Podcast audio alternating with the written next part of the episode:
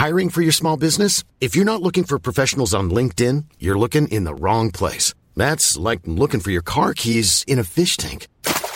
LinkedIn helps you hire professionals you can't find anywhere else, even those who aren't actively searching for a new job but might be open to the perfect role. In a given month, over 70% of LinkedIn users don't even visit other leading job sites. So start looking in the right place. With LinkedIn, you can hire professionals like a professional. Post your free job on linkedin.com slash people today. Quem é esse Cristo? Evangelho de Marcos capítulo 8. Comentário de Emaro Persona. Se a gente quisesse saber o que, o que pensava um judeu uh, nesse tempo, uh, não, não existe muito aqui o que eles pensavam, né? mas existe, por exemplo, um caso que não é um judeu, mas é um prosélito. Ele era um oficial de uma rainha africana ele tinha ido a Jerusalém para adorar a Deus, porque ele era um prosélito. O que era um prosélito? Prosélito era alguém que era convertido ao judaísmo, não era um judeu de uh, nascido judeu, mas era convertido ao judaísmo. E quando ele está na carruagem voltando de Jerusalém, porque certamente foi uma viagem frustrada, ele era um, ele era um eunuco, ele era castrado, e os castrados, e também quem não era judeu puro, não, não podiam entrar até um certo ponto do templo, era vedada a entrada. Então ele foi até lá e voltou vazio, porque ele está ainda lendo aqui Isaías na sua carruagem de volta, ele era um homem importante, ele está lendo o livro de Isaías, e ele fala lá em Atos capítulo 8, versículo, versículo 29, e disse o Espírito a Filipe: Chega-te e ajunta-te a esse carro. E correndo Filipe ouviu que, ele, que lia o profeta Isaías. E disse: Entendes o que lês? E ele disse: Como poderei entender se alguém me não ensinar? E rogou a Filipe que subisse e com ele se assentasse. E o lugar da escritura que lia era este: Foi levado como ovelha para o matadouro, e como está mudo o cordeiro diante do que tosquia, assim não abriu a sua boca. Na sua humilhação foi tirado, foi tirado o seu julgamento. E quem contará a sua geração, porque a sua vida é tirada da terra? Respondendo o eunuco a Filipe, disse: Rogo-te, de quem, de quem diz isto o profeta? De si mesmo ou de algum outro? Então Filipe, abrindo a sua boca e começando nesta escritura, lhe anunciou a Jesus. E ele se converte aqui, ele é batizado ele volta radiante para a sua, sua terra, no versículo 39, e quando saíram da água, o Espírito do Senhor arrebatou a Filipe e não ouviu mais o eunuco. E jubiloso continuou o seu caminho. Imagina esse homem que ele, ele lia as Escrituras, ele ia na, na, sinagoga dos judeus, ele ouvia as explicações, ele tinha, ele tinha posses, ele era um oficial da rainha ele tinha condições de viajar numa carruagem só dele até Jerusalém. Uh, provavelmente ele tinha também escravos que, que o ajudavam, porque apesar de ele ser um, um eunuco, um servo, ele era um oficial. Na corte, eles castravam os homens que serviam a rainha para evitar que eles tivessem relações com a rainha e assim contaminassem a descendência da, da rainha, da família real. Mas era um homem nobre, e ele, ele vai e volta frustrado de Jerusalém, porque em Jerusalém também ninguém, ninguém conseguiria explicar para ele quem era esse. Porque eles não sabiam. E, e, Pedro aqui também não sabia. Como não sabia também uh, Cornélio, centurião romano, que era um outro prosélito, no capítulo, eu acho que é o capítulo seguinte, se não me engano, de Atos, não é isso? É. Em Atos 10, o centurião Cornélio, ele, ele era um convertido ao judaísmo, mas ele vai ter que escutar de Pedro quem é esse Cristo. E ele vai, Pedro vai, uh, vai falar para ele no capítulo 10, versículo, versículo 39. Versículo 38: Como Deus ungiu a Jesus de Nazaré com o Espírito Santo e com virtude, o qual andou fazendo bem e curando a todos os oprimidos do diabo, porque Deus era com ele. E nós somos testemunhas de todas as coisas que fez, tanto na terra da Judéia como em Jerusalém, ao qual mataram pendurando-o num madeiro. A este ressuscitou Deus ao terceiro dia e fez que se manifestasse não a todo o povo, mas às testemunhas que Deus antes ordenara a nós que comemos e bebemos juntamente com ele depois que ressuscitou dos mortos.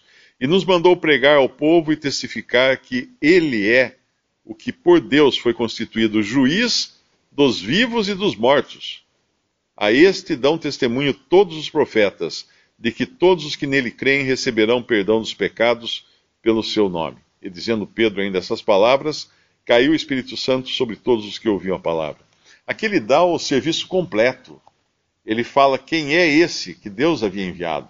Ele não era apenas o Messias, como lá é revelado a Pedro no, no capítulo 8 de Marcos, mas ele, ele era também o juiz dos vivos e dos mortos.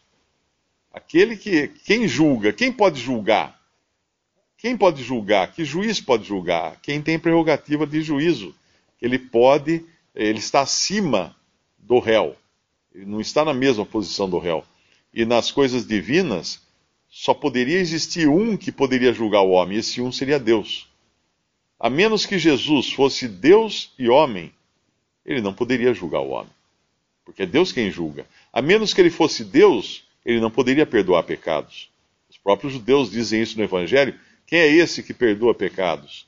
Porque ele era Deus, ele podia perdoar pecados. Porque os pecados são afrontas não apenas contra os seres humanos, contra o nosso próximo, mas nós pecamos contra Deus. Então nós precisamos do perdão daquele que é afrontado. E é Deus o afrontado.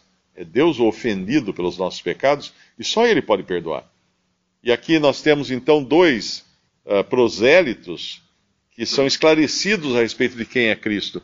Mas voltando ao nosso capítulo 8 de Marcos, é interessante que essa revelação vai acontecer uh, próximo às aldeias de Cesareia de Filipe, que me parece que era uma, uma, uma região, uma cidade que foi denominada assim em honra de César.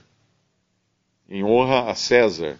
Uh, esse Senhor, esse Cristo que vinha, obviamente, ele vinha primeiro para o seu povo, ele era Messias de Israel, mas ele seria então Salvador do mundo. Não seria restrito apenas aos judeus.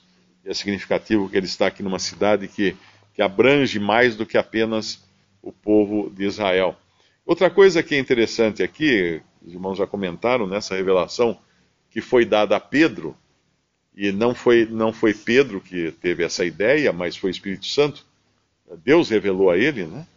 Uh, isso a gente vê lá em Mateus capítulo 16. Uh, ah, mas o que acontece aqui em seguida, se Pedro, se Pedro fosse feito da mesma matéria-prima que eu sou, a primeira coisa que eu faria, depois, talvez, conversando com os outros discípulos, seria assim: ó, vocês viram? Só eu soube responder a pergunta. Né? É típico do homem isso. Se gabar de, de saber responder uma coisa, de saber dar, um, uh, dar uma solução para algo. Mas Deus aqui mostra imediatamente onde o homem tem que se colocar. Por quê? Porque logo depois dessa de Pedro ter subido no, no pico do Everest espiritual, vamos dizer assim, para receber uma revelação tão inédita e tão importante, ele desce ao mais fundo abismo, porque ele vai agora ser, uh, ser repreendido pelo Senhor porque ele estava sendo influenciado por Satanás na sua resposta. Quando ele tenta defender, não, senhor, não vai acontecer isso para o senhor, não, que o senhor anunciou sua morte e ressurreição. Não, não, não, não vira essa boca para lá, não vai acontecer, não. Aí o senhor precisa repreendê-lo. E repreendê-lo chamando por Satanás. Não que Pedro fosse possesso de Satanás, uh, mas Satanás estava por detrás, influenciando os pensamentos de Pedro.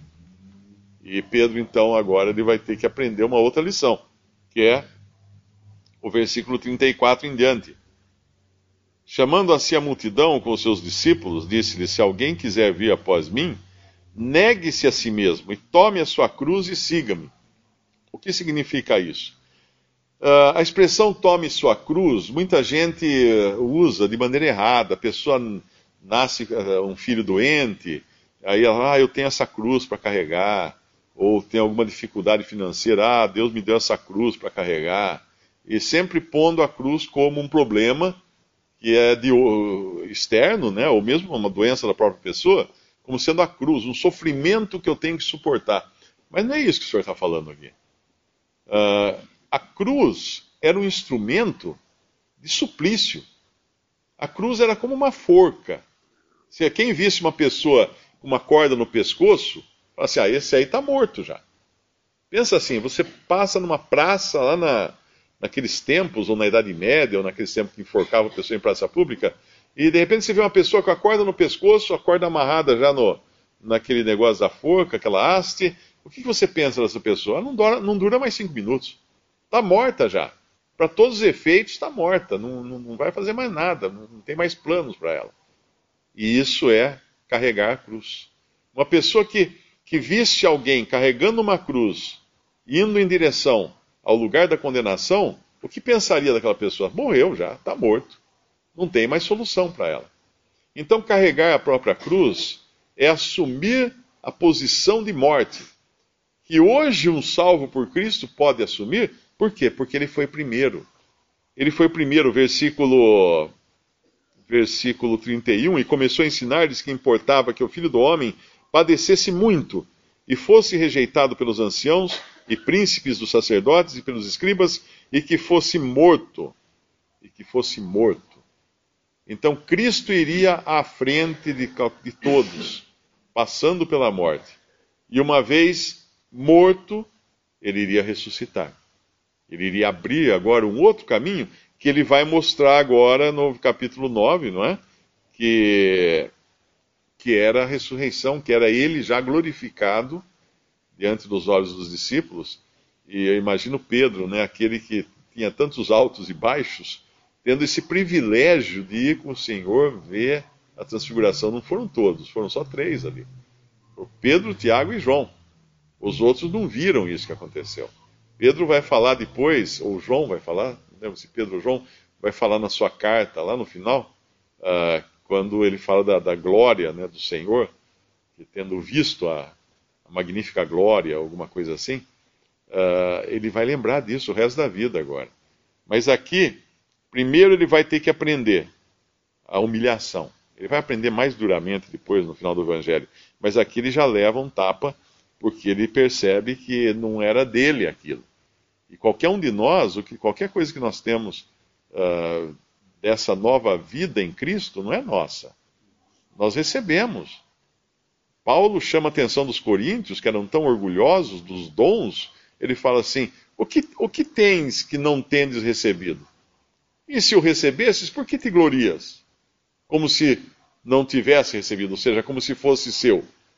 Por que, que você está se gloriando? E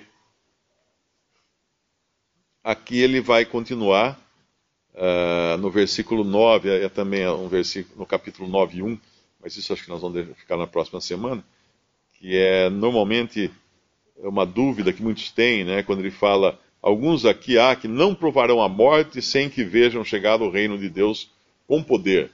E muitos achavam que eles não iam morrer ou alguma coisa assim, mas a resposta é o versículo 2, que eles viriam sim uma, uma, uma premiere do reino naquela fresta que foi aberta diante deles, quando eles veem Cristo glorificado com Moisés e Elias, eles tiveram essa oportunidade de enxergar isso antes de passarem pela morte, aqueles três discípulos.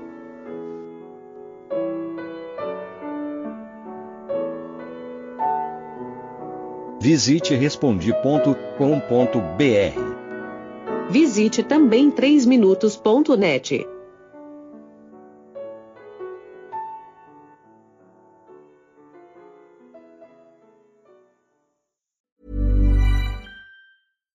secret to summer ready skin is here. Osea's number one best selling Andaria algae body oil, clinically proven to instantly improve skin elasticity and transform dry skin to silky, soft, and unbelievably glowing. Its signature scent of freshly squeezed grapefruit, cypress, and mango mandarin transports you to sun kissed summer days. Get healthy, glowing skin for summer with clean vegan skincare from Osea. Get 10% off your first order site wide with code GLOW at OseaMalibu.com.